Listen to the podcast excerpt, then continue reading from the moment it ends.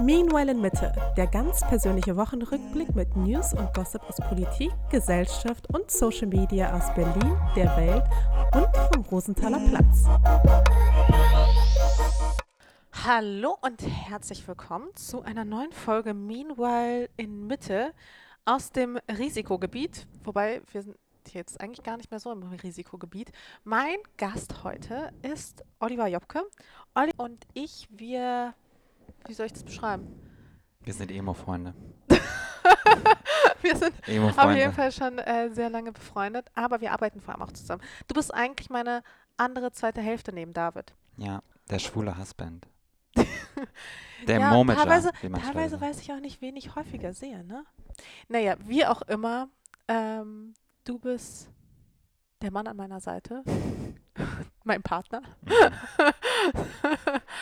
ja, stell dich doch mal kurz vor. Ja, ich bin der Olli. Nein, ähm, ja, ich bin Olli. Ich arbeite jetzt seit zweieinhalb Jahren fast schon mit dir zusammen, richtig? Nee, mehr, oder? Nee, noch nicht so lange. Echt nicht? Es nee. kommt mir ewig vor mittlerweile. Ich kann mir das schon gar es nicht sind drei Jahre im Februar nächstes Jahr. Stimmt. Genau. Erst? Ja. Stimmt. Krass. Und Mascha und ich kennen uns schon sehr lang, weil wir waren, waren damals ähm, Emos. Wir ja, beide. Das ist ein Kapitel, über Jahren. das werde ich bestimmt irgendwann nochmal hier im Podcast sprechen, aber. Dann lädst du mich auch noch ein und alle deine Emo-Freunde von damals und dann machen wir so eine Emo. Emo-Runde. Es ist ja wirklich so, ne? Es gibt sie ja noch alle. Ja, aber die ja. sehen jetzt anders aus. Man würde sie nicht mehr erkennen. Nee, man würde sie nicht mehr erkennen, aber teilweise auch schon, ne?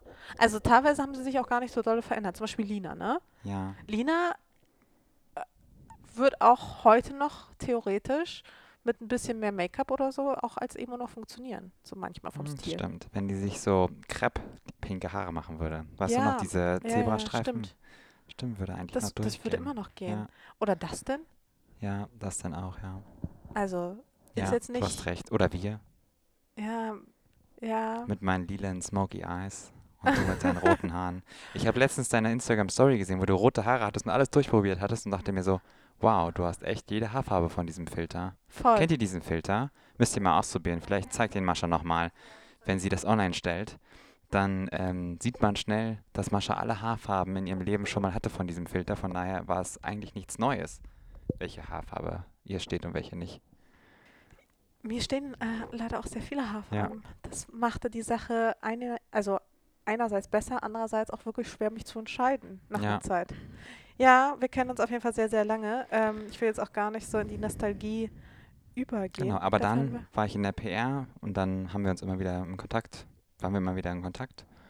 Und ja, seit zweieinhalb Jahren sind wir irgendwie treue Husbands, weil du mich wieder auf die Influencer- oder Blogger-Seite geholt hast, weil damals hatte ich ja auch einen Blog. Ja, stimmt. Und daher kannten wir uns auch und dann, ja, hat man sich immer wieder gesehen und jetzt sind wir close seit zweieinhalb Jahren. Durch dick und dünn. Durch, wirklich durch dick und dünn. durch dick und dünn. Aber auch durch Höhen und Tiefen vor allem auch. Das stimmt. Da, also das stimmt. ich würde sagen, wir Aber eher hoch echt, als tief. Ja, eher hoch als tief. Aber wir kennen auch auf jeden Fall von uns alle Seiten richtig gut. Ja. Also teilweise, du kennst mich echt teilweise besser als ganz, ganz viele andere Menschen mich kennen. Wahrscheinlich fast so besser als David an der einen oder anderen Stelle oder meine was? Familie oder so. Ja, schon. Ich weiß auf jeden Fall, was du verdienst. das ist schon mal ein Punkt, den bestimmt nicht alle wissen von deiner nee. Familie vielleicht, aber. Nee, auch das nicht. Ich, naja, siehst du? Ich rede super ungern über Geld. Also Versteh so über konkret so über Geld. Ich Versteh weiß nicht warum. Ja, weil es eigentlich niemand interessieren soll. Warum? Ja, was aber bringt die Leute dir das zu wissen, wie viel Geld du hast? übelst neugierig so, ne? Ja, na klar. Also die wollen schon natürlich gern wissen, was verdient man als Influencer? Und ich sage dann mal, ich verdiene gut. Okay. Man kann halt leben. Man kann, ja man kann, davon ja, leben. Ja, und man, das ist doch eigentlich das Wichtigste, oder? Ja. Heutzutage. Und durch, nach Corona. Ist doch eigentlich scheißegal, wie viel es ist.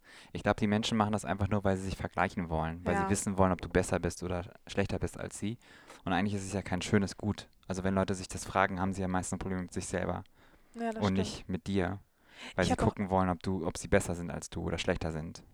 Ich habe auch irgendwo eine Statistik mal äh, gehört oder gelesen, ich weiß gar nicht, dass in Europa ab oder in Deutschland ab einem Jahreseinkommen von 80, 81.000 oder sowas Geld nicht mehr wesentlich glücklicher macht. Hm. Also wenn man quasi so ein, also ich meine, das ist ja auch ein relativ hohes Einkommen, 81.000 ist jetzt nicht wenig, aber wenn man quasi Gewinn oder Umsatz?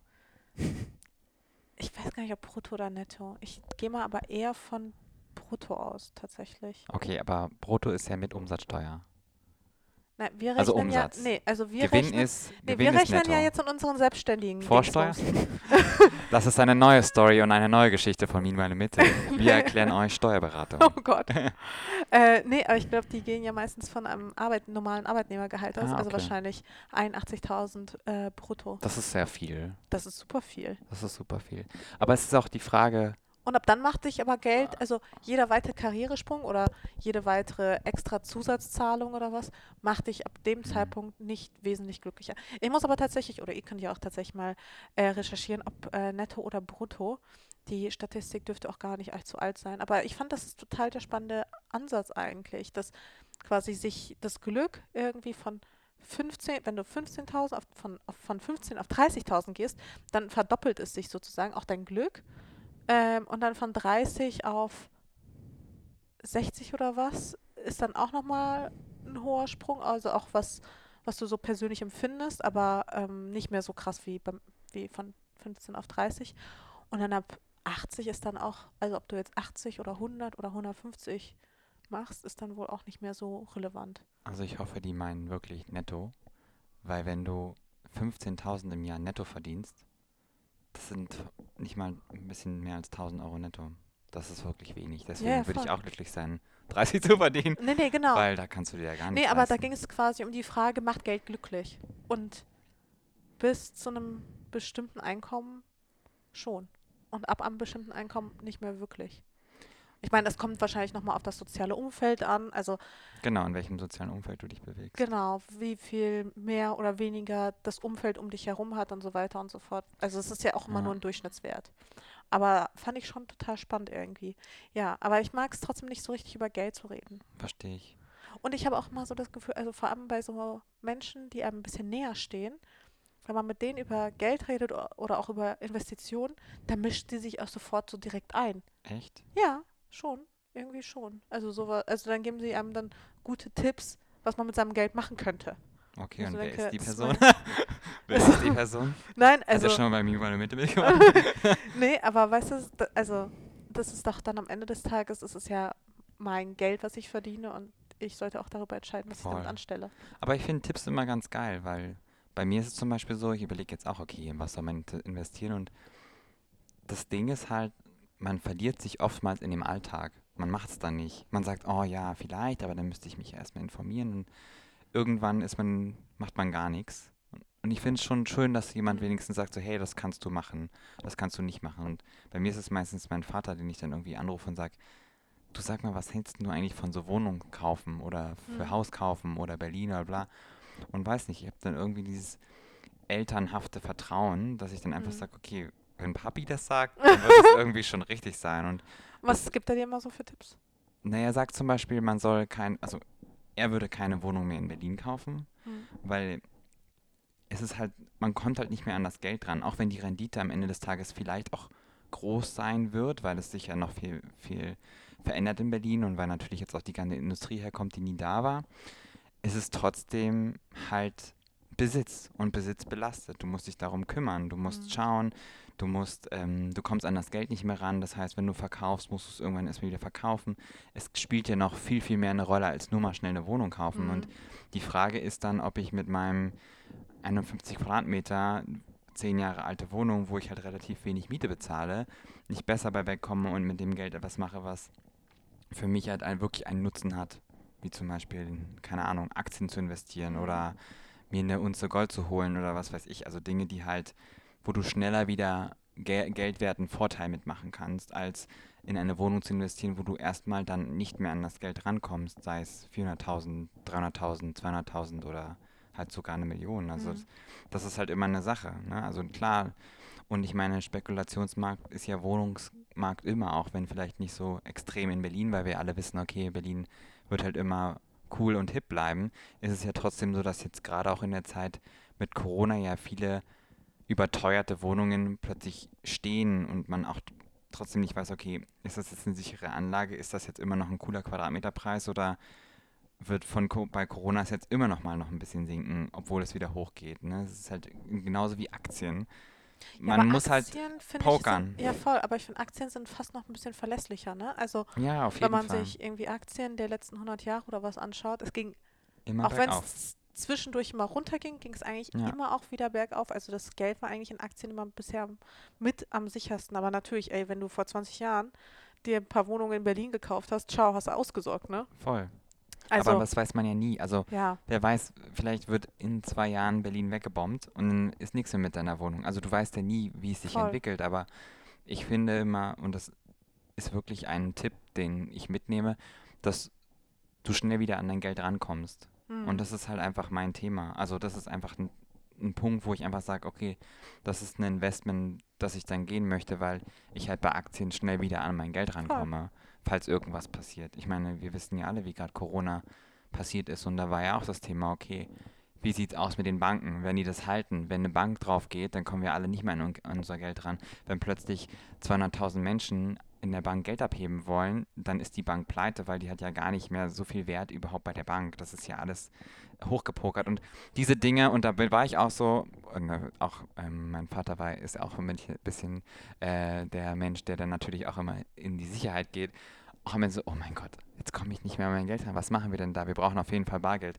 Und dann habe ich letztens ein Doku gesehen, wo es auch darum geht, um digital, digitales Geld und Bitcoin und Bargeld und dass das eigentlich ja auch total überholt ist. Und trotzdem ist Bargeld immer noch so ein sicherer, hat Bargeld so einen sicheren Wert. Findest du? Ich finde gar nicht mehr. Also wenn Doch. ich so über Bargeld nachdenke, finde ich das Bargeld so, ich weiß nicht, ich habe mich so entwöhnt von Bargeld. Das sind für mich einfach so ein paar lose Scheinchen. Ich kann, ich relate gar nicht mehr zu diesem Wert von, von Bargeld, gar ja, nicht mehr so richtig. Aber du kommst immer ran.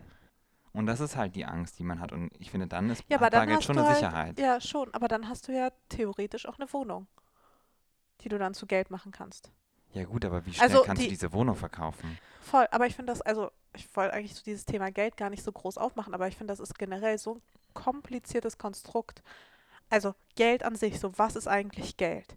Das ähm, traue ich mir an dieser Stelle auch gar nicht zu groß darüber zu reden. Ja, also ich denke immer so, solange man ein Dach über dem Kopf hat, man kann sich was Schönes leisten, man kann so leben, wie man will, man ist gesund, ist doch egal, ob man jetzt irgendwie auf den großen Boom hofft mit Wohnungen oder etc. Also ich, weiß ich nicht, ich habe da irgendwie total den, seitdem ich selbstständig bin, habe ich total den Wert von Geld verloren, weil so viel immer auf und ab geht. Weißt ja, du, was ich meine? Ja, du natürlich. hast dann irgendwelche das Steuern und denkst einfach so, ah ja, okay, und man verliert so diesen, diesen den Bezug einfach ja, dazu. Den Bezug. Ja, man verliert diesen Bezug dazu, dass man sagt, das ist mein Geld. Das gehört alles mir. Ja. Sondern man ist einfach so, okay, das ist jetzt eine Zahl, die kann morgen auch quasi um die Hälfte weg sein, weil man noch nachzahlt, vorzahlt, durchwegzahlt, Gewerbesteuer etc. Ja. Von daher, das finde ich irgendwie total spannend an, am Selbstständigsein und auch total schön. Das ist, glaube ich, für mich auch was Positives, halt mit Geld oder Geld eine andere Wertung zuzuschreiben mhm. und nochmal zu überlegen, was brauche ich wirklich.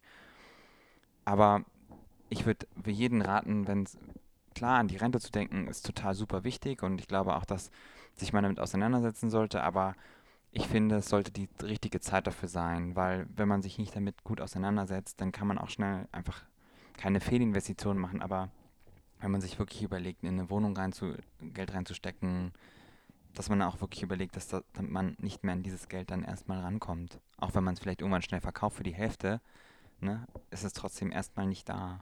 Ja, und wie du schon sagst, Besitz belastet halt. Ja. Also, ich kann, ich meine, ich besitze keine Wohnung, aber ich kann mir das vorstellen, dass es halt auch natürlich auf Wohnungen zutrifft, weil es dann natürlich auch einfach Arbeit ist. Du musst dich dann mit Sachen beschäftigen. Ja, besonders wenn es nicht deine eigene, also wenn du nicht da selber drin wohnst. Ja. Aber ja, ja, ist belastend. Ist belastend. Was noch belastend ist, sind aktuell die Corona-Maßnahmen, ehrlich gesagt. Wie finden wir das?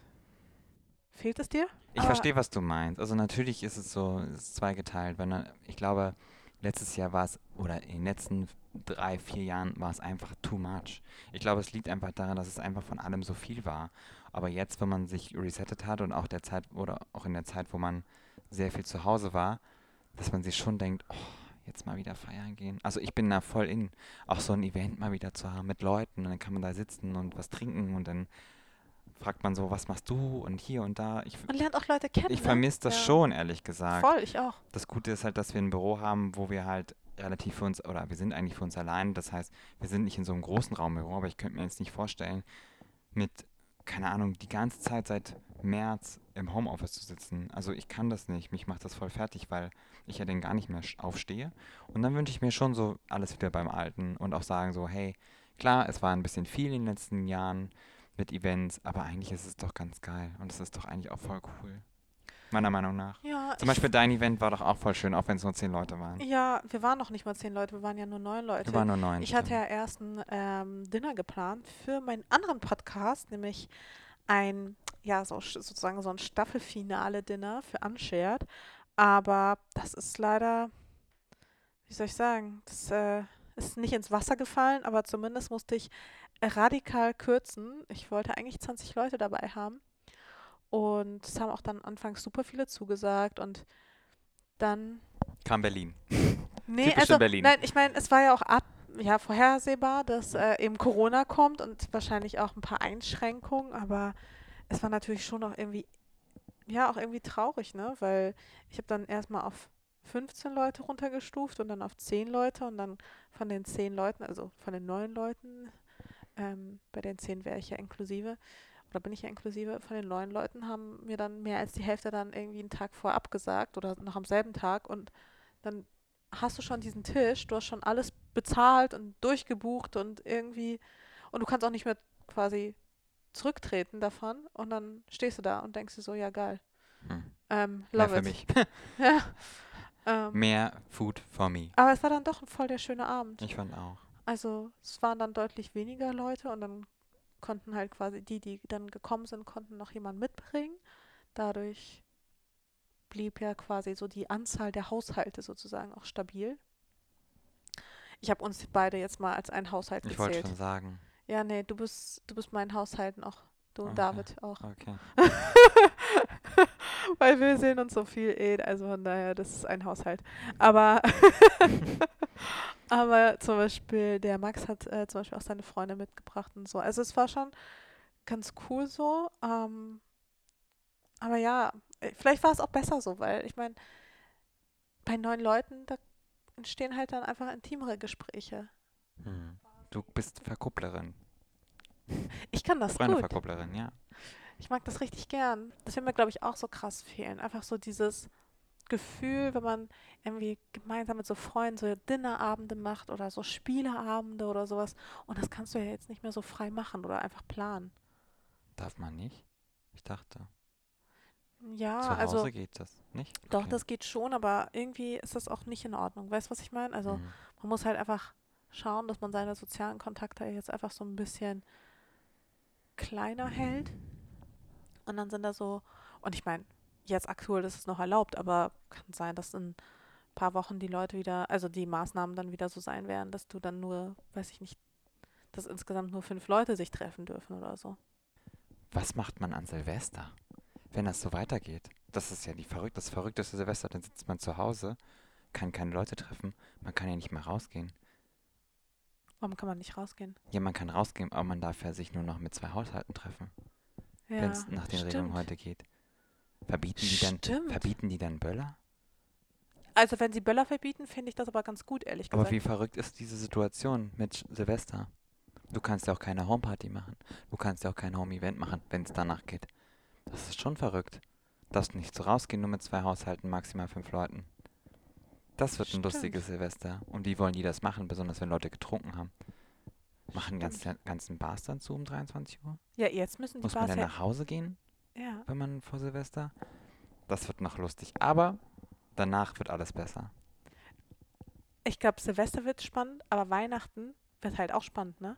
Wenn alle ihre Familien dann nochmal treffen und äh, alle da ihre Großeltern infizieren, die dann irgendwie ins oh Krankenhaus oh Gott, müssen, auf. auf die Intensivstation. denke ich jetzt nicht.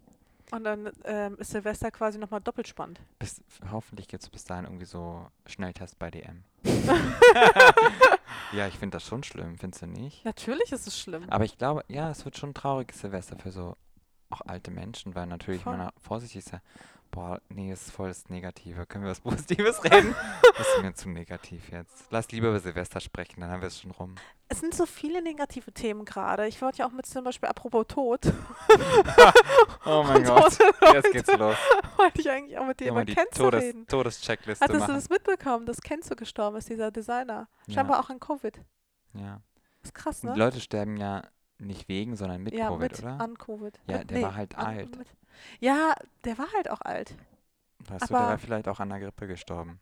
Okay, das darf man nicht sagen. Ich bin kein Verschwörungstheoretiker, aber ich bin vorsichtig, was mit und wegen Corona ist. Ja. Ist natürlich schlimm und ich nehme es auch super ernst und ich glaube auch jetzt nach der Zeit, wenn man jetzt auch wirklich Leute kennt, finde ich das schon verrückt. Also jetzt kommt man ja an einem, an einem Punkt, wo man auch wirklich mit Leuten direkt Kontakt hat, die sagen, ich habe Corona, ich muss in Quarantäne oder ich bin gerade. Und das finde ich schon extrem, dass man auch wirklich jetzt Leute richtig kennt. Das kam am Anfang, also hat man am Anfang nicht gehabt, da dachte man so, hä, kennst du jemanden? Nee, ich kenne niemanden. Kennst du? Nee. Aber jetzt irgendwie hat man schon mehr Respekt davor, vor dem Thema. Und ich muss auch ehrlich sagen, dass man jetzt nochmal alles so, wenn man es Revue passieren lässt, schon natürlich am Anfang sehr extrem war, aber jetzt man schon gut weiß oder gut verstehen kann, okay, was mache ich und wo gehe ich rein und welches Risiko nehme ich auf und welches nicht. Und das finde ich halt ganz gut, weil damals war es natürlich, oder damals im März, war es ja so, man darf keine alten Menschen sehen, aber ja. vielleicht hätte man jetzt das, weiß man, okay, ich mache halt vorher einen Schnelltest oder ich. Oder ich hatte schon. Oder ich hatte schon oder ich versuche irgendwie gerade, keine Ahnung, ich versuche einfach mich schon vorher zu informieren, ob ich kann oder nicht. Ja. Und ich glaube, dass man dann deswegen halt schon mit einer anderen Art und Weise rangehen kann und natürlich auch sagen kann, hey, vielleicht war der eh anfällig für Krankheiten, deswegen ist jetzt für mich nicht wichtig, ob er an Corona gestorben ist oder nicht. Ich glaube einfach, der ist halt gestorben. Natürlich ist es schade, dass ähm, Leute aus der Modebranche sterben, aber ich meine, es sind ja auch nur Menschen und keine Götter. Aber geht es dir nicht auch so? Ich hatte letztens noch darüber nachgedacht, dass es total viele Menschen die krass erfolgreich waren in der Modebranche, also jetzt nicht unbedingt als Designer, aber vielleicht irgendwie als auch als PR-Mensch oder sonst irgendwie, also die groß, vielleicht auch ein wichtiges ähm, Rad in diesem Getriebe waren, der Modebranche, dass auffällig viele von denen dann Mode so komplett den Rücken kehren und dann irgendwie auf so ein Bauernhaus ziehen und sich dann ja komplett von der Mode distanzieren, was ganz anderes machen oder so eine Yoga-Ausbildung oder sich irgendeinem komplett anderen Thema widmen. Also so einen krassen Cut. Und ich finde, bei anderen Branchen hast du das gar nicht so stark, oder? Also wenn du jetzt irgendwie in andere Branchen schaust, ist es dann auch so krass, dass man sagt, okay, das ist mir hier alles zu viel, ich habe gar keinen Bock auf die Scheiße, ich mache jetzt einen Cut und ziehe aufs Land und auf Nimmer Wiedersehen? Weiß ich nicht, ich kenne die Leute aus der anderen Branche nicht, aber ich glaube in der Fleischindustrie da gibt es genauso viele Leute, die da gerade sagen, oh, vielleicht springe ich lieber ab. Ich meine, das weiß ich nicht. ich meine, in der Fleischindustrie geht es ja auch gerade richtig. Ja, voll, aber ja. da weißt du ja, glaube ich, noch eher, was auf dich zukommt, oder? Wenn du da reingehst. Also dann weißt du doch schon teilweise, womit du es zu tun hast. Ja, aber in der Modebranche doch auch. Ich finde in der Modebranche. Also ich meine, nee, ich ja bin krass desillusioniert, du nicht? Du musst doch nur Teufel Take Prada schauen. Und ich meine, das ist ja jetzt nicht mehr übertrieben. Und es ist doch, das finde ich das Allerkrasseste an Teufel trägt Prada damals als Kind, wo man, oder als Erwachsener, da dachte man immer, oh, das ist der tollste Job der Welt, was die, ähm, die Andrea da macht.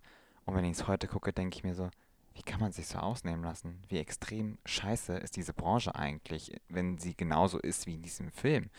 Und ich glaube, das ist halt das Verrückte. Und ich glaube, wir realisieren einfach, dass die Art und Weise, mit dem man in, mit, wie man mit Leuten umgeht in manchen Branchen, sei es besonders die Kreativszene, weil da ja eigentlich immer das Slogan ist, okay, wenn es der eine nicht macht, dann holen wir halt jemand Neues rein, der will es auch machen für die Hälfte. Ja, genau. Glaube, und du, bist ja auch so mal eben kreativ, ne? Genau. Ist doch gar kein Problem. Genau, und ich glaube, das ist ja. das Problem, was diese Branche angeht, wa warum auch man Leute scheiße behandelt. Aber ich glaube, dass das auch mit unserer Generation sich jetzt ändern wird, weil ich komme auch aus dieser Branche, wo es teilweise so war und wo, ich es auch selber mitgemacht habe. Und du weißt ja auch selber, wie ähm, die Branche mit dir umgeht oder dich als Dienstleister sieht und nicht als Künstler oder halt auch deinen Account halt manchmal einfach halt nur als Followerzahl sieht oder ja, als oder einfach TKP oder ja, USP, genau. äh, nicht USP, als TKP oder als CPM, Cost per Mile. Und genau das ist, glaube ich, auch das Problem. Ja. Und ich glaube aber, es shiftet sich alles gerade wieder.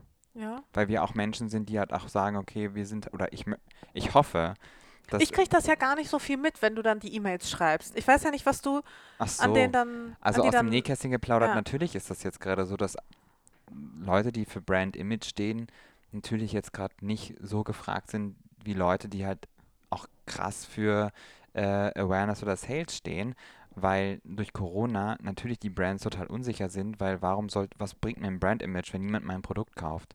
Da kann ich sonst wie sexy sein. Und genau das ist, was ja Brands auch gerade erfahren und natürlich danach auch nach Leuten gehen, die vielleicht nicht ihr hundertprozentiges Brand-Image entsprechen, aber sie erhoffen, dass sie natürlich mit einer Sales-Kampagne super, super gut fahren.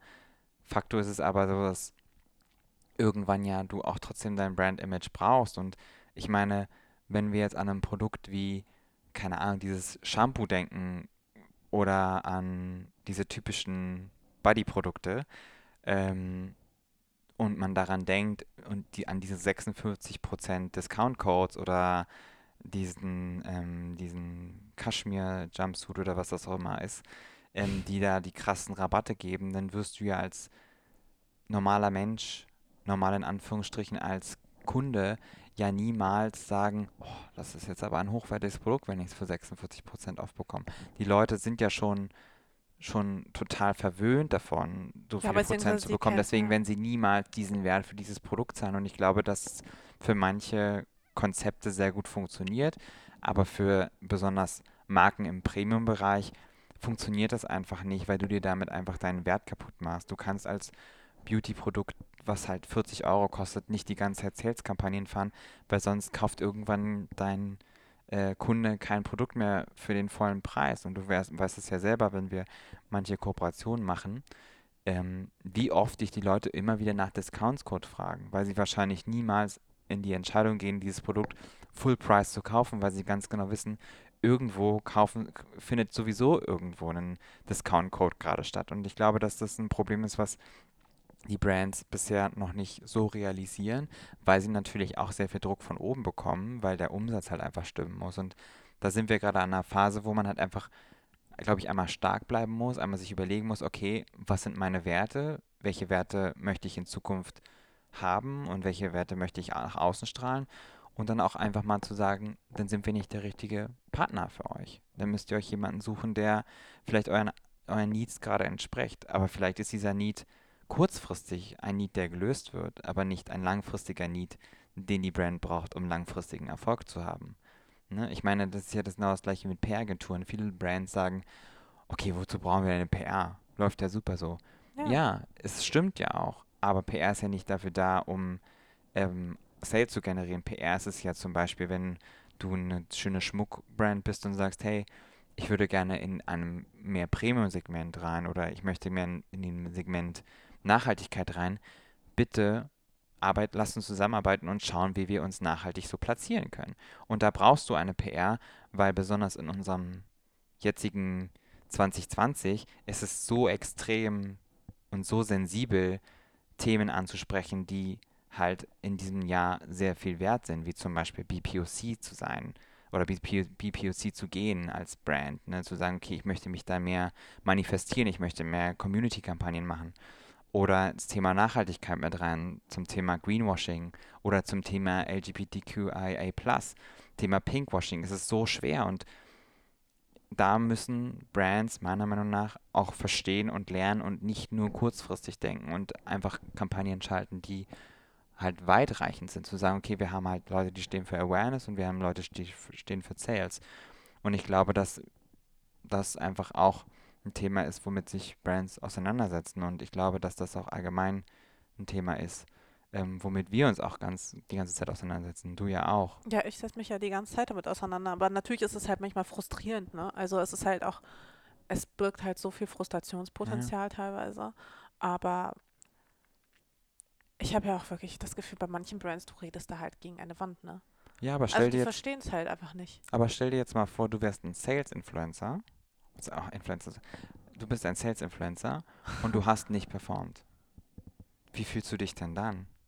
Also weißt du, das ist halt, du musst halt genau wissen, was bist du und für was stehst du und da, das musst du halt den Brands erzählen. Wenn ein Brand sagt, ich möchte 5000 Swipe-Ups mit dieser Instagram-Story erreichen, dann muss ich ihm halt klar sagen, das ist ja schön, dass du das möchtest, aber wir sind dann vielleicht nicht die richtig, der richtige Partner, weil dein Produkt vielleicht einfach nicht passend für uns ist, dass ich dir schon vorab versprechen kann, dass du 5000 Swipe-Up generierst. Das ist einfach ein, ein KPI oder ein Messwert, der einfach für uns nicht realistisch ist. Ja, ja. allgemein nicht realistisch. Ja. Niemand kann dir sagen, wie viel, dein, wie viel ja. Swipe-Ups du generierst, weil dein Produkt vielleicht einfach nicht so geil ist oder auch aber scheiße haben, ist oder aber nicht haben wir das jemals mal zu einem Kunden so direkt gesagt, Natürlich. dass wir gesagt haben, dein Produkt ist scheiße? Deswegen ich habe nicht gesagt, dein Produkt ist scheiße, aber wir haben oftmals gesagt, wenn die sagen, hey, wie viele Swipe-Ups reichen wir denn? Also könnt ihr uns das vorher sagen, dass, ich, dass wir klar sagen, ähm, das kann ich dir nicht versprechen. Besonders kann ich dir keine Vergleiche schicken,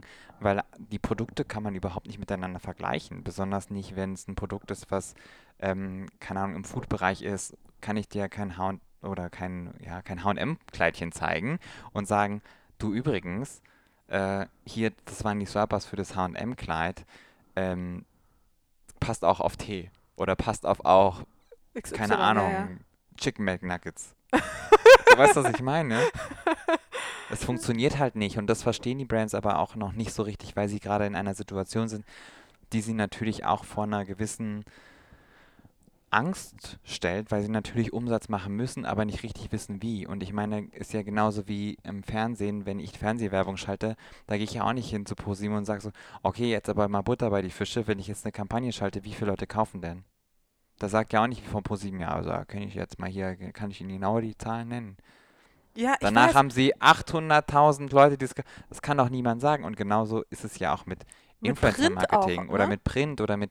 Natürlich kann ich eine gewisse Retention erzeugen und sagen, hey, guck mal, das sind die Klicks. Aber nur weil ich einen Swipe-Up mache, heißt das ja auch nicht, dass die Menschen unendlich kaufen. Also ich kenne das ja von mir. Wenn ich jetzt eine Jacke sehe, ja, sagen wir jetzt mal eine schöne Jacke von Sandro als Beispiel, und die kostet 600 Euro und du zeigst mir die äh, mit einem Swipe-Up, dann gehe ich vielleicht auf den Swipe-Up, aber ich kaufe mir doch keine Jacke innerhalb von fünf Minuten mit so einem Swipe-Up. Da gucke ich die mir vorher ja. an, da gehe ich in den Store, vielleicht kaufe ich sogar in den Store. Und das ist halt Themen, die halt auch mitberechnet werden müssen, beziehungsweise nicht berechnet, sondern mitgedacht werden müssen, dass manche Themen halt einfach viel wichtiger sind als nur diese Kost per Mile. Voll. Aber wenn ich so drüber nachdenke, ich habe das, glaube ich, auch häufig so, dass wenn ich irgendwie ein Produkt an sich gar nicht mal so verkehrt finde, dass ich es dann aber auch meistens nicht sofort kaufe, sondern dann sehe ich es noch ein zweites Mal, noch ein drittes Mal und irgendwann beim fünften Mal denke ich mir so, jetzt könnte ich es doch mal vielleicht irgendwann mal kaufen. Ja. Weißt du, was ich meine? Ja. Und ich glaube, das ist halt den Brands häufig auch nicht bewusst, dass dieses Produkt mehrfach zu sehen sein muss. Ja. Also, dass es nicht reicht, wenn man einmal einen Feed-Post macht und einmal eine Story und dann läuft es schon, sondern man muss das Produkt kontinuierlich zeigen. Ja. Ich kenne das. Ich habe das mit so einer Schmuckbrand. Ich weiß gar nicht, wie die heißt ich glaube, die heißt Borg Jewelry. Huh. Immer wenn ich auf, wirklich immer wenn ich auf Facebook bin, sehe ich die.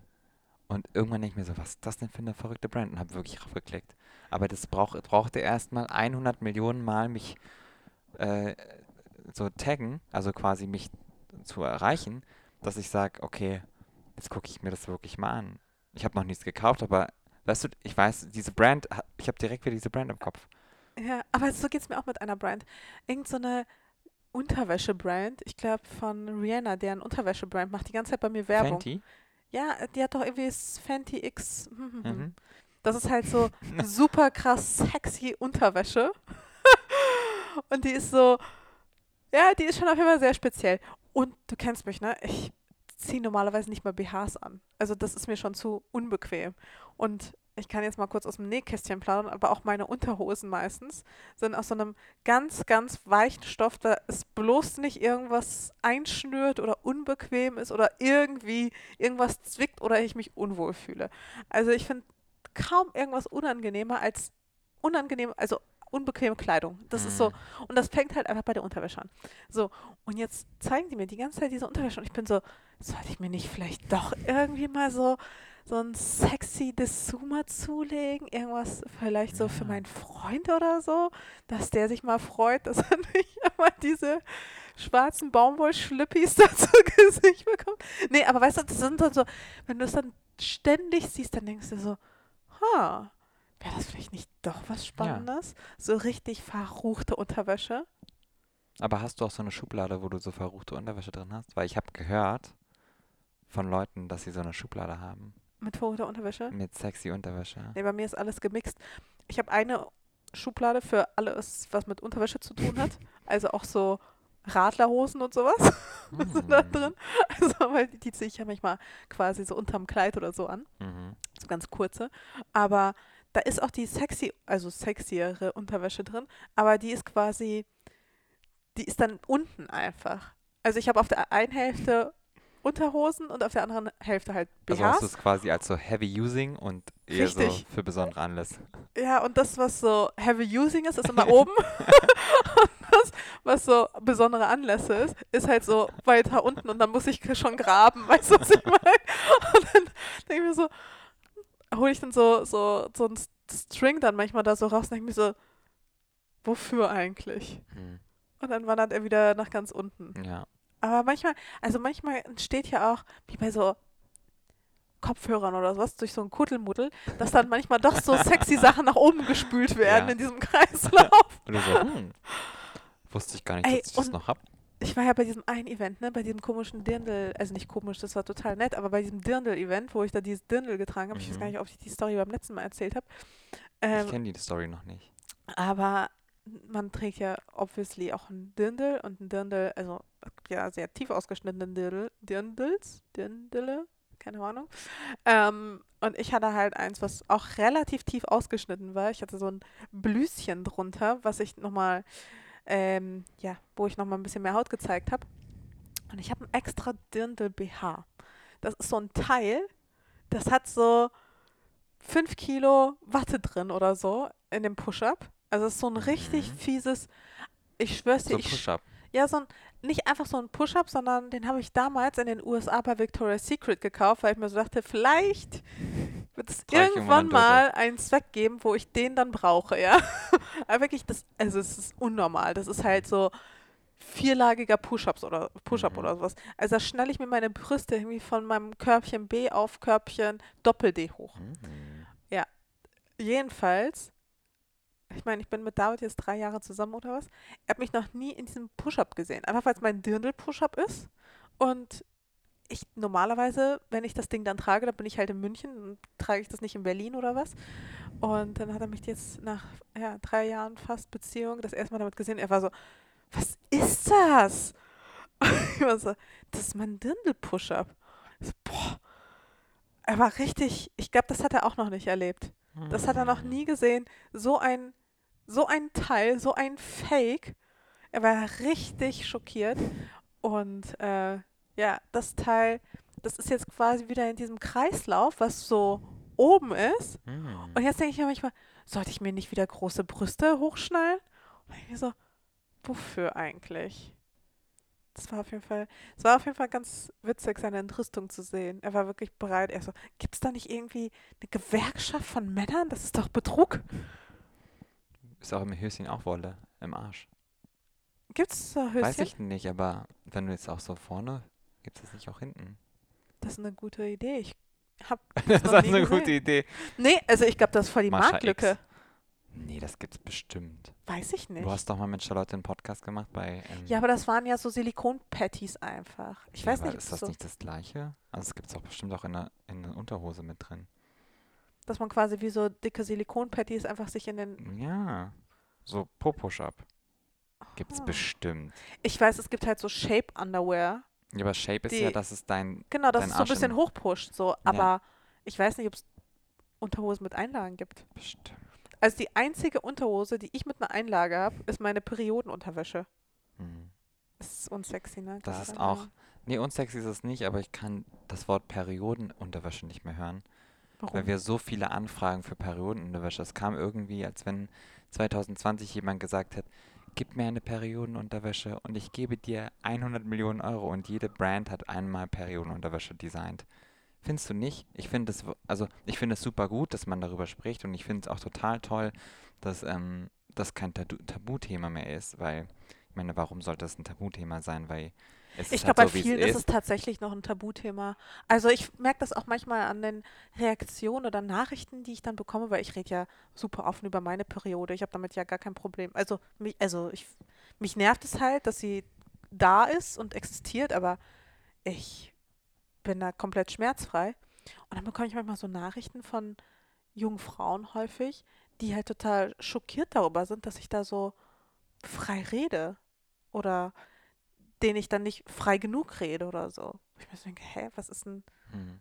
Aber ja, klar, also dadurch, dass es natürlich auch immer mehr Produkte gibt in dem Bereich, wird das ganze Thema ja auch immer mehr ja, enttabuisiert, weil es immer mehr in den äh, Fokus rückt. Ja.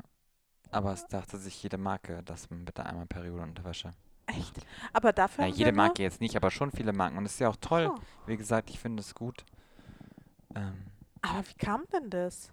Ich glaube, es ist einfach. Zeitgeist. Ja, es ist einfach Zeitgeist und es ist ja gut, dass es Zeitgeist ist und dass es auch mit ähm, dem der Feminismus ähm, Welle, die ja zum Glück größer wird und dass es halt sich auch wirklich in die Veränderung bewegt, einfach auch damit geduldet, dass dann Leute halt einfach sagen, hey, ich stehe dazu und dass auch viele Menschen das mehr akzeptieren, auch Frauen einfach akzeptieren und offener mit umgehen. Ich glaube, das ist einfach auch euch äh, zu schulden, in Anführungsstrichen, und dass ihr darüber offen sprecht und dass es Leute gibt, die sich damit auseinandersetzen. Ich meine, es, ich glaube, viel in Medien, an den ähm, Wirtschaftsmedien war ja auch einfach diese Periodengeschichte, wo ähm, die gesagt haben, wir machen das in so einem buchähnlichen Format. Ach so, ja, wahrscheinlich. Ich glaube, dadurch ja, wurde das Thema auch einfach angeregt. Ja, das kann gut sein. Und ich finde das cool. Ich meine, guck mal, wie viele Brands jetzt auch auf Breast Cancer Awareness gehen. Ich meine, klar, es ist natürlich auch eine Art von Kommerzialisierung, aber letztendlich ist es doch toll, dass immer mehr Brands darüber sprechen, weil da habe ich letztens auch mit jemandem eine kleine Diskussion darüber gehabt, weil ich gesagt habe, boah, ich in meiner Bubble, ich finde das super toll, aber jede Brand fängt jetzt an, ein Feminismusprodukt oder ein Feminismus-Kampagnenmotiv zu haben. Und für uns, oder ich habe manchmal Bedenken, dass wenn man das zu viel macht und zu oft macht, dass Leute das Thema nicht mehr ernst nehmen, weil sie denken, okay, nochmal eine Person oder nochmal eine Marke, die mit dem Thema Werbung macht. Andererseits müssen wir davon ausgehen, dass ja in der, dass wir in unserer Welt ja schon alles gesehen haben, aber dass die Welt außen noch gar nicht so viel mitbekommt, wie zum Beispiel auch in diesem Social Dilemma, dass man ja, ja. sich zwar in seiner eigenen Bubble bewegt, aber in der anderen Bubble halt das gar nicht aufkommt. Und ich glaube, dass es halt viele Marken noch geben muss, dass dieses Thema sich einfach in den Mainstream bewegt. Und ich glaube, deswegen gibt es auch so viel Bedarf oder so viel Nachfrage an diesem Produkt, weil natürlich jetzt auch das wirklich in den Mainstream geht und deswegen natürlich auch Brands darauf aufspringen, weil natürlich der Abverkauf jetzt auch super ist. Weil Leute denken so, warum soll ich mir jetzt noch eine Einlage ähm, holen, wenn ich eine Periodenunterwäsche haben kann? Das ist ja viel nachhaltiger. Ist viel nachhaltiger und es ist auch viel entspannter. Also Leute, ich kann euch auf jeden Fall Periodenunterwäsche herzlichst empfehlen. Ich wir haben aber keinen Discount-Code. Nee, wir haben keinen Discount. wir haben nicht mal eine Brand, die wir euch irgendwie auf Anhieb nennen können. Hashtag. Ich weiß gar nicht mehr, wie die ganzen Brands heißen tatsächlich. Ich habe die irgendwie bei mir zu Hause, aber ich weiß es schon gar nicht mehr. Aber ist ja, ja auch egal. Ihr könnt selber googeln, einfach in Google eingeben, Periodenunterwäsche. Ja, da gibt es, glaube ich, ganz, ganz viele. und Shopping. ganz, ganz viele Resultate findet man da. Nein, aber ernsthaft, Periodenunterwäsche ist wirklich richtig geil. Und diese Menstruationstasse, der war ich auch, da war ich auch anfangs ein bisschen kritisch, weil ich meine, als ich dieses Ding gesehen habe, dachte ich mir auch, was, wie soll das funktionieren? Dass ich da so eine kleine Tasse so klein mache und die dann mir da irgendwie reinstopfe und vor allem, wie kriege ich sie dann wieder raus und ist dann da dieser, das war ja meine erste Angst, ne, dass ich dachte, vielleicht ist es wie bei so einer Flasche oder so, dieser Effekt, dass sich so festsetzt. Ja, so dass da so Unterdruck. Ein, ja, dass da so ein Unterdruck entsteht mhm. und ich mhm. das Ding nicht mehr rausbekomme.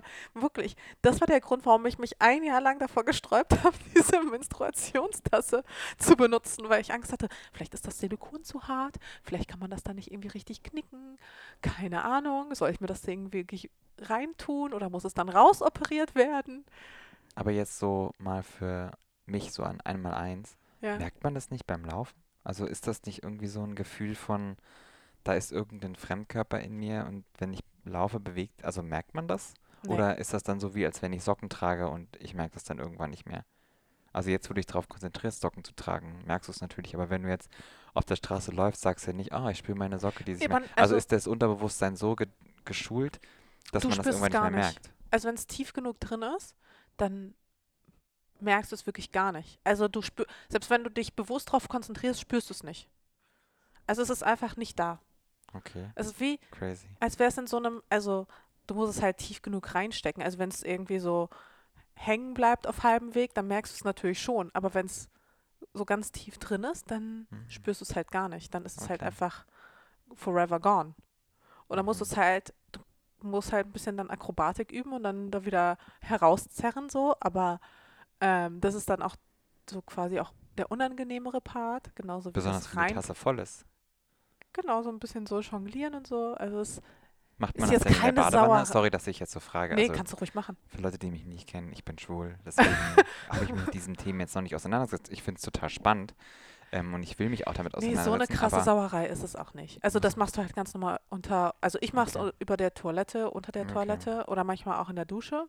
Und dann Okay. ist das äh, Thema für mich auch gegessen. Also manchmal führe ich das Ding dann irgendwie beim Duschen ein ähm, und dann irgendwie hole ich das dann irgendwie raus. Aber es ist auch schon vorgekommen, dass ich das dann irgendwie für einen Tag vergessen habe und dann am nächsten Morgen dachte, irgendwas war da noch mal.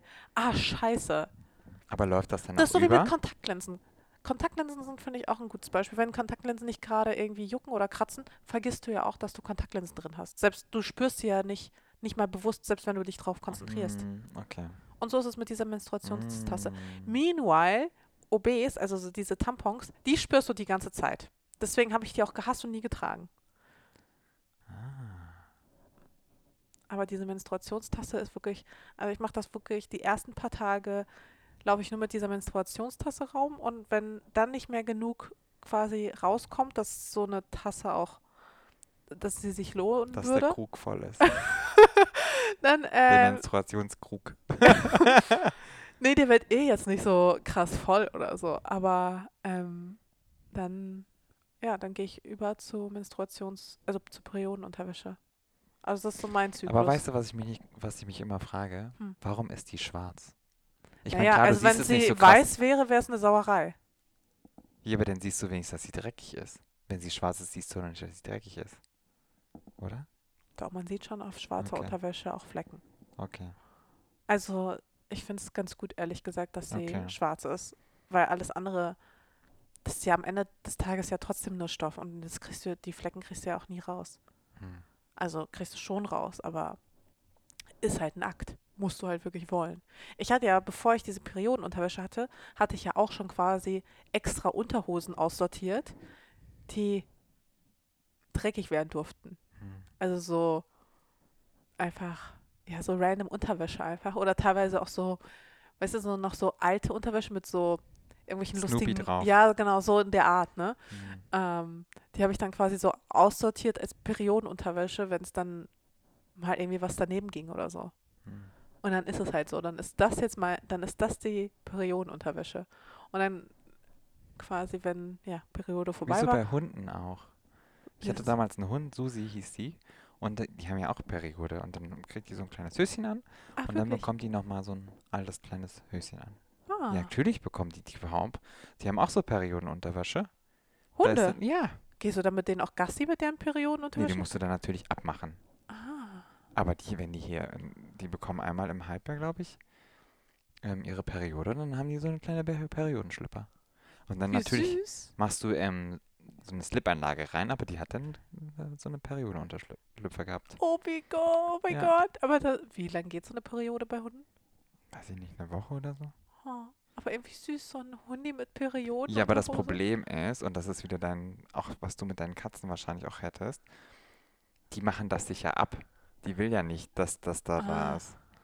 Und dann irgendwann gehst du raus und gehst wieder rein, dann ist die Hose auf dem Boden und Blut Teppich. überall. Ja, geil. Und ich kann mir schon vorstellen, du so love it. ne, war jung, musste ja nicht sauber machen. Ja. Noch habe ich keine Lenny. Wie läuft es mit der Dackelsuche? Olli, du willst ja unbedingt einen Dackel haben. Hm, ja, nee. Gerade nicht so? Ich will schon einen. Ich will es unbedingt haben, aber es ist mir Was ist einfach zu aufwendig. Es ist aufwendig, einen Dackel zu finden. Und Okay. es ist mir auch, ja, zu viel Verantwortung ist mir nicht, aber ich weiß auch nicht. Vielleicht hätte ich schon einen, würde mir jemand ähm, einen einfach schenken. Ah ja. Ja, ja, ich weiß. Zu meinem Ob Geburtstag. jemand dir einen Dackel zum Geburtstag letztes Jahr schenken wollte, ja, ist die Frage. Ich weiß, ich weiß. Aber da war ich auch noch nicht bereit. Aber jetzt hat David, oder mein Freund David, schickt mir wirklich jeden Tag irgendwelche Dackel und du ja auch und eigentlich jeder und dann Amelie heute wieder meine Mitarbeiterin. Guck mal, gestern da war so ein toller Dackel und schickt, zeigt mir auch schon Bilder. Ich bin schon Dackelnisiert. Es ist einfach so, ich bin an diesem Punkt, wenn mir jemand einen schenken würde, würde ich jetzt auch natürlich sagen, okay, it's there, behalte ich. Jetzt bin ich schon an dem Punkt, aber es ist mir immer noch zu anstrengend, ich, etwas zu finden und dann dahin zu gehen und ach, keine Ahnung. Wir hatten ja mal gesucht, aber das Problem ist ja einfach, dass ähm, du ja anzahlen musst oder die melden sich nicht oder irgendwie sowas. Ja. Und das ist halt super nervig. So eine Dackelsuche. Also falls ihr Dackelzüchter seid oder Dackelzüchter kennt. Genau. Wir wohnen auch nicht in Mitte. Wir wohnen auch am, im schönen Park. Das ist schon toll hier. Und ich weiß, du wärst auch ein toller Dackelpapi. Du ja. würdest diesen Dackel einfach so hart verwöhnen. Mhm. Ich kenne dich doch ganz genau. Mhm. Also der Dackel hätte es auf jeden Fall gut. Also wenn ihr Dackelzüchter kennt. oder wenn ihr einer seid. Oder wenn ihr einer seid. Äh, meldet euch doch gerne bei mir oder noch besser bei Olli. Die schönsten sind diese Merle, die so fleckig sind. Ich liebe die ja. Ich liebe das ja, wenn so Sachen besonders sind. Wenn die so, Dackel? Ja, sind, ist so ein Zwergdackel und die heißen Merle. Dann sind die halt so gefleckt und die haben meistens blaue Augen. Wie schön ist das bitte? Das klingt wirklich richtig, richtig hm. toll. In der letzten Folge habe ich ja mit David über Hunderassen gesprochen und bei mir sind die Dackel in den, im oberen Drittel und bei David glaube ich nicht. Warum? Ja, die sind schon sehr eigenständig und auch so eigensinnig. Ja, und auch also so, wenn also die nicht wollen, dann wollen die nicht. Ich glaube, bei uns ist es auch so, ich weiß nicht, ich glaube, so ein Dackel würde auch neben David einfach lächerlich aussehen. Ja, aber was, welcher Hund würde neben David nicht lächerlich aussehen? Außer so ein Dobermann. Nee, da gibt es schon viele. Ja, so ein Schäferhund. Ja, also wir hatten uns dann auf einen Border Collie geeinigt. Boah, nee. Doch, die sind so süß. Nee. Doch, doch, doch, die sind richtig, richtig niedlich.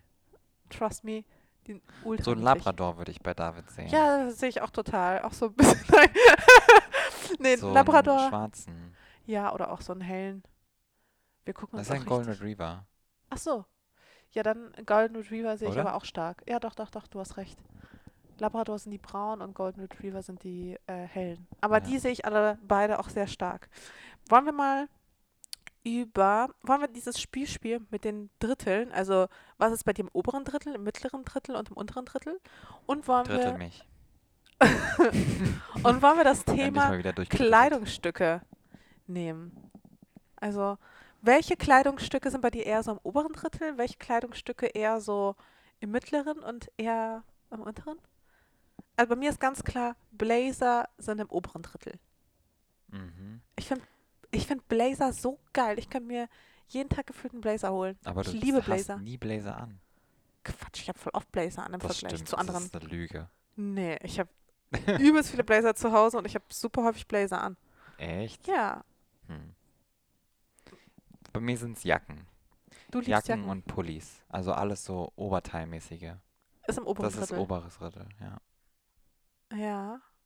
Ja, ich finde auch Oberteile fast wichtiger als Unterteile. Bei mir sind, glaube ich, Jeans im unteren Drittel. Ich hasse Jeans. Also nein, das stimmt nicht. Ich finde Jeans manchmal auch richtig geil, aber wenn ich mir ein Kleidungsstück für untenrum aussuchen könnte, was ich nur noch trage, da wäre es, glaube ich, keine Jeans. Hm. Jeans sind so unbequem und so fest und so. Die sind so. Also ich, bei mir ist Jeans auch im unteren Drittel. Aber im unteren Drittel sind bei mir auch Schuhe. Ehrlich? Ja. Schuhe? Ja. Warum Schuhe? Ist anstrengend, einfach. Ich bin kein Schuhfan. Also ich verstehe zum Beispiel nicht, warum Leute so viele Schuhe haben. Ach, ich so ziehe auch immer die gleichen Schuhe an. Du kennst mich ja.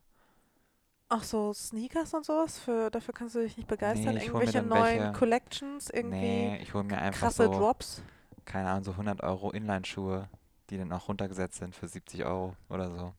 Aus, keine Ahnung, von irgendeiner Brand im Sneaker-Bereich und dann ist okay. Also ich muss nicht die krassesten Schuhe tragen, im Gegenteil. Ich ziehe auch immer die gleichen Schuhe an. Ha. Nee, Schuhe finde ich schon richtig nice eigentlich. Nee, überhaupt nicht. Das ist, Schuhe sind bei mir untere Drittel, Hosen auch mittlere. Hosen sind mittlere Drittel. Und was auch gar nicht geht, ist so, aber das habe ich nicht so viel Schmuck. Das also Schmuck ist auch unterstes Drittel. Also Schmuck ist so. Pff. Echt? Ja, null. Nee, Schmuck ist bei mir safe oberes Drittel. Ich liebe Schmuck. Ja, aber ja. Ich trage ja auch, also jetzt gerade, wobei doch, ich trage selbst jetzt super viel Schmuck. Hier, so da und an den ja. Ohren und so. Das ist so, ich nehme den nicht mal ab. Das ist so mein, so, ich würde sagen, so die Basic-Version von mir. so bevor sie angezogen ist, ist sie schon behangen wie ein Tannenbaum. Mhm. Also Schmuck ist auf jeden Fall. Aber bei Schmuck staffelt es sich auch, weil zum Beispiel Ringe kaufe ich total gerne, trage sie aber super ungerne. Weißt du, was ich meine? Das macht ja gar keinen Sinn. Ja, ich. Das ist wie, als wenn ich sage, ich kaufe gerne Möbel, aber ich stelle sie nicht auf. Ja, oder du kannst ja auch sagen, du kaufst gerne Taschen, aber trägst gerne, ungerne welche. Das ist nämlich bei mir auch so. Ja, aber warum hat man denn Taschen, wenn man sie nicht gerne trägt? Ja, weil man holt sie dann zu besonderen Anlässen raus. Oder genau, man kauft gerne so schöne Abendkleider, aber obviously trägt man sie nicht jeden Tag.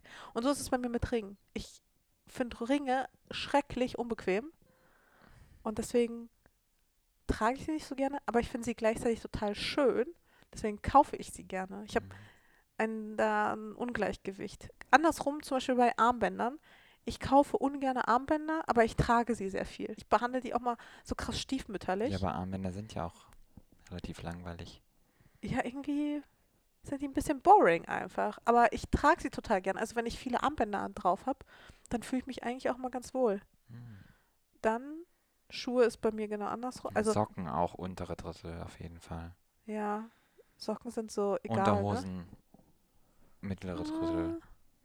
Also ich bin jetzt nicht jemand, der sagt, oh, ich muss jetzt die wunderschönste Unterwäsche Hüte? haben. Hüte bei mir. Hut? Unteres Drittel. Auch. Ich bin so unkompliziert in Klamotten. Es, ich weiß nicht.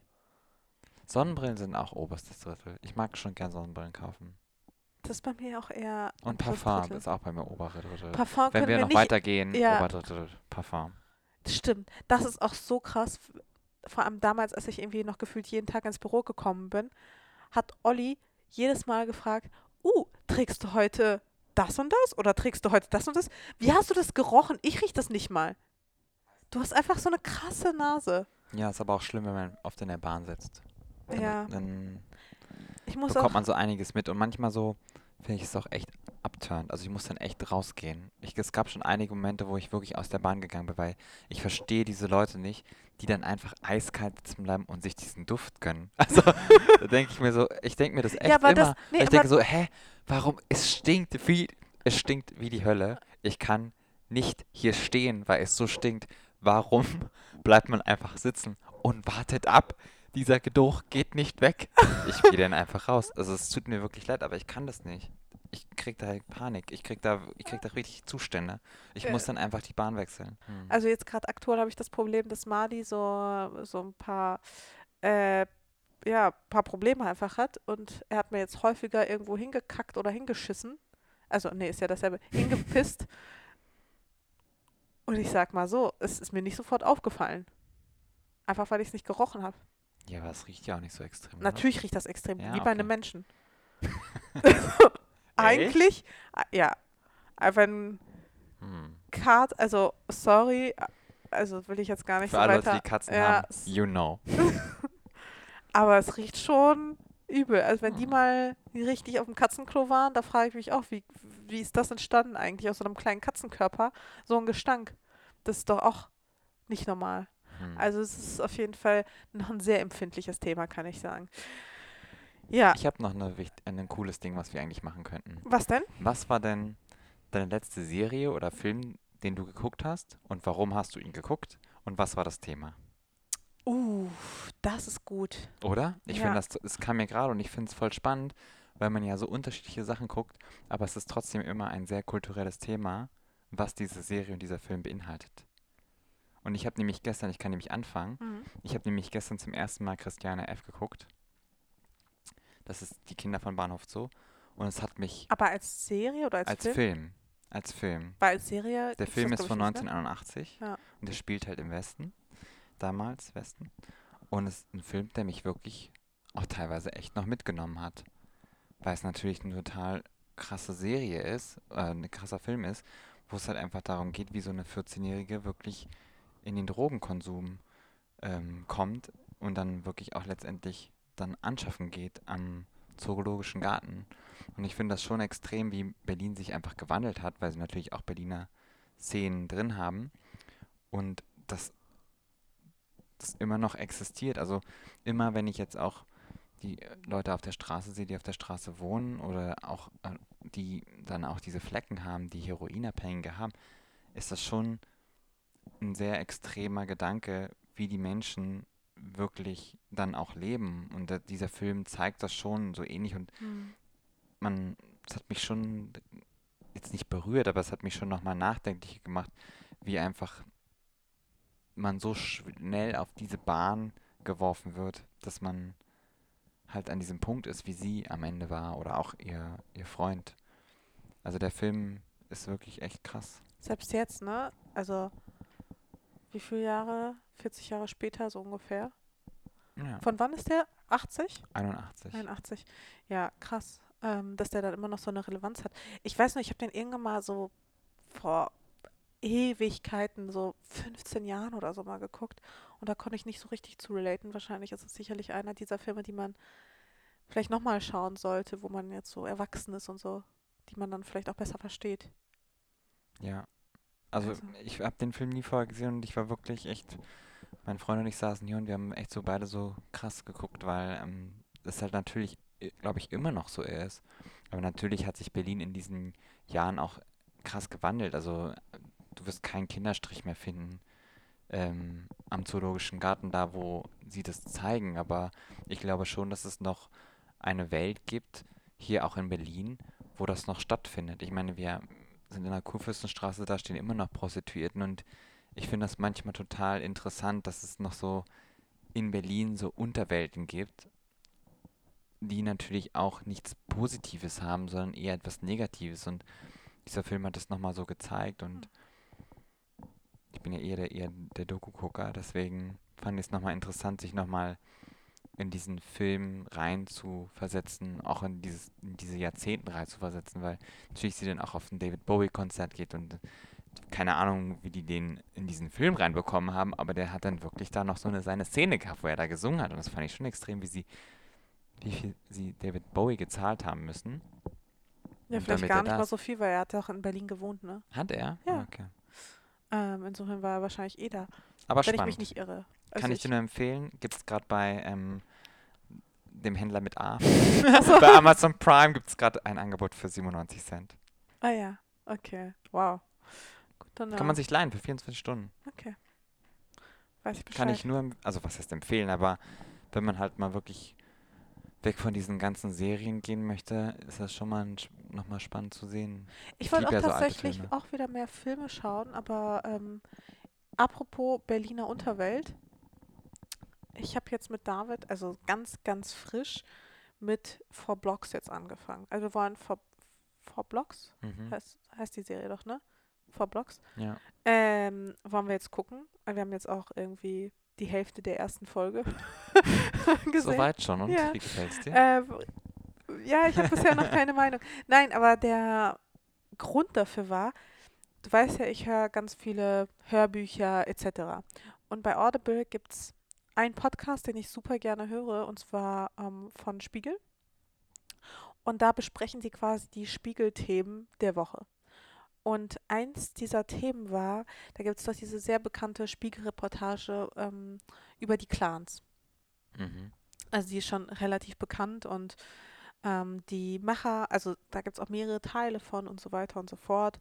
Und die haben halt einfach über Clan-Kriminalität in Deutschland gesprochen und die zwei Typen, die diese Reportage gedreht haben, haben so ein bisschen einfach aus dem Nähkästchen geplaudert, wie das dann halt auch einfach hinter den Kulissen ist. Also, dass die dann teilweise von, also die Clan-Mitglieder, die kennen die halt und zum Beispiel die Jüngeren, die machen dann irgendwie Selfies mit denen oder so, wenn sie die auf, mhm. den, auf der Straße begegnen oder sowas. Und ich meine, so ein, einer dieser Clans hat halt irgendwie tausend Mitglieder, also tausend Familienmitglieder, die agieren. Also es sind halt, ist auch eine krasse Manpower.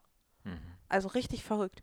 Und die haben dann eben in der Reportage auch über Four Blocks gesprochen, meinten, dass es relativ realistisch dargestellt wird. Also relativ nah an, an dem, wie sie es halt auch aufgenommen haben. Und deswegen hatte ich gedacht, komm, ich gucke mir das jetzt mal an, weil ich meine, es wird so viel darüber geredet. Ich weiß gar nicht, wie viele Staffeln es auch mittlerweile davon gibt, aber ich dachte, dann habe ich jetzt auch erstmal was zu tun. Aber was wir. Sehr weit gekommen.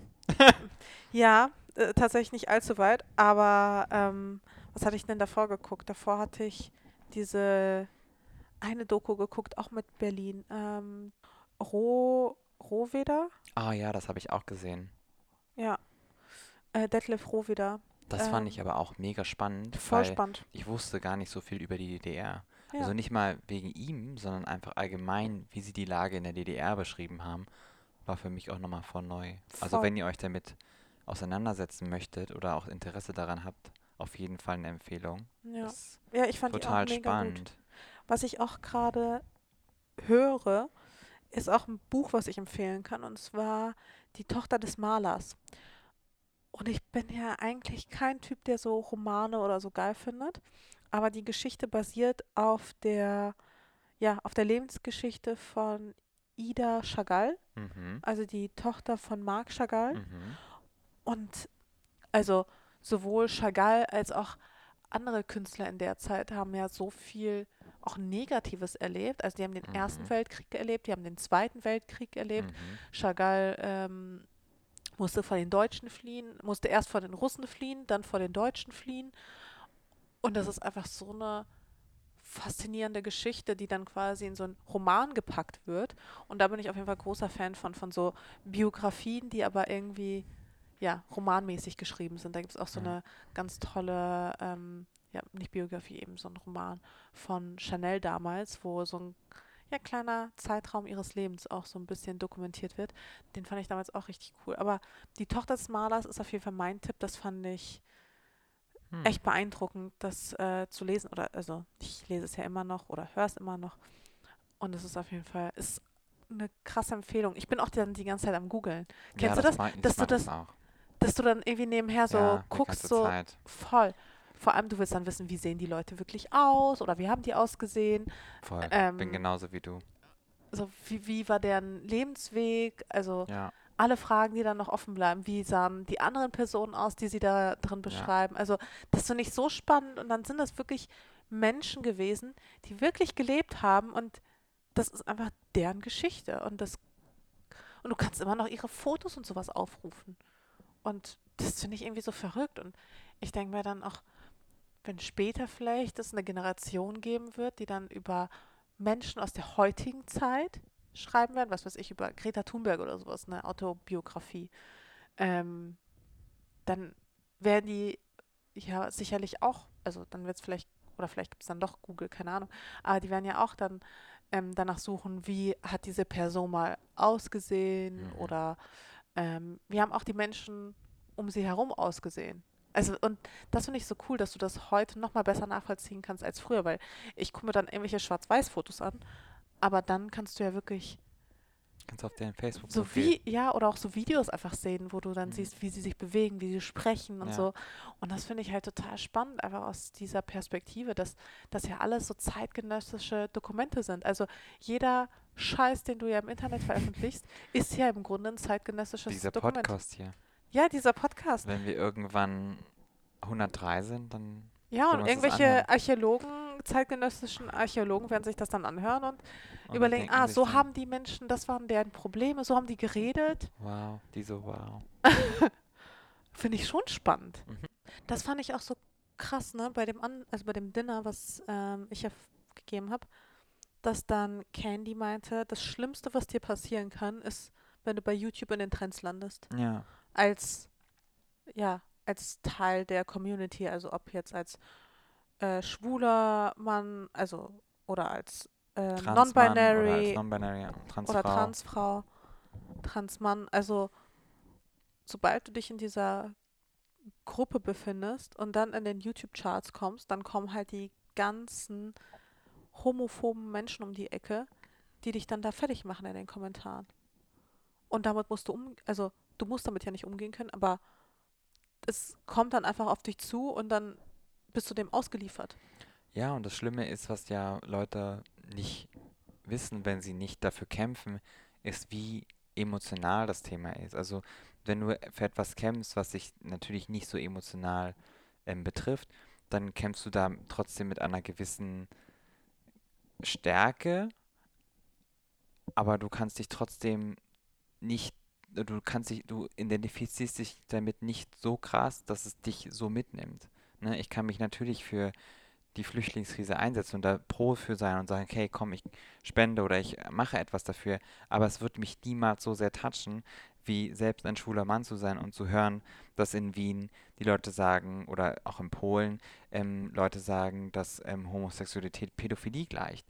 Das trifft mich natürlich viel mehr und natürlich, wenn ich dann darum kämpfe oder beziehungsweise Projekte mache mit Brands oder auch alleine Projekte umsetze, die dafür da sind, dass ähm, sich etwas in diesem Bereich verändert, dann ist das für mich total aufwendig und anstrengend und ähm, hat mit sehr viel Energie zu tun, weil es mich einfach emotional aussaugt, weil es ein Thema ist, was mich halt einfach selber in meinem Sein verändert oder ich halt einfach Angst habe oder keine Ahnung, es, äh, ich total verzweifle, weil ich sehe, es wird nicht so angenommen von den, von den Massenmedien etc., dass mich so ein Thema mit der Birgit Kellen ähm, total mitnimmt und ich da wirklich auch Kraft verschenke, ne? die mich halt einfach, die mir einfach total fehlt dann für andere Dinge. Und ich glaube, dass es dann, dass viele vergessen, dass so jemand wie Riccardo Seminetti oder auch ähm, Candy, wie unglaublich viel Kraft diese Personen haben müssen, sich dem zu stellen, Voll.